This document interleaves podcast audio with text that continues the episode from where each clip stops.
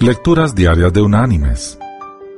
La lectura de hoy es tomada del libro de los Proverbios. Allí vamos a leer del Proverbio 4, los versículos del 5 al 9. ¿Qué dice? Adquiere sabiduría, adquiere inteligencia. No te olvides de ella ni te apartes de las razones de mi boca. No la abandones, y ella te guardará. Ámala y te protegerá. Sabiduría ante todo.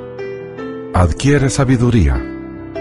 Sobre todo lo que posees, adquiere inteligencia.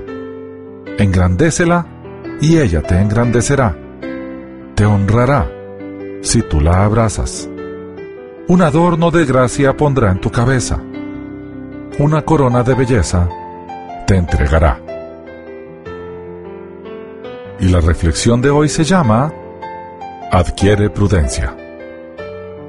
A veces nos parece que la vida se vive al revés. Siendo jóvenes y con una perspectiva limitada, tenemos que tomar aquellas inmensas decisiones que moldearán el resto de nuestros años. Pero podemos si seremos sabios, si aprendemos de quienes han adquirido entendimiento de las experiencias de la vida. En un estudio psicológico, a 50 personas mayores de 95 años de edad, se les preguntó lo siguiente.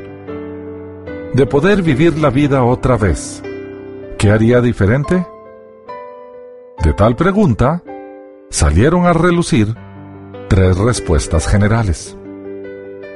Si tuviese que hacerlo otra vez, reflexionaría más, arriesgaría más y haría más cosas que perduren después de mi muerte. Una mujer muy anciana escribió sobre cómo viviría su vida de poder hacerlo otra vez. Y dijo, cometería más errores la próxima vez. Me relajaría sería más flexible, más tonta de lo que he sido durante este viaje. Tomaría menos cosas con seriedad. Sería más arriesgada. Escalaría más montañas y nadaría más cantidad de ríos. Comería más helados y menos frijoles. Y quizá tendría más problemas en la actualidad, pero menos de ellos serían imaginarios.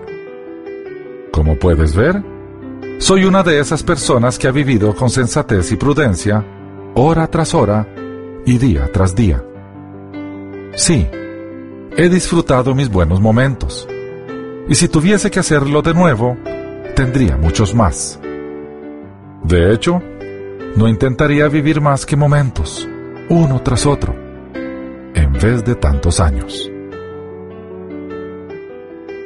Mis queridos hermanos y amigos, Escuchemos y aprendamos.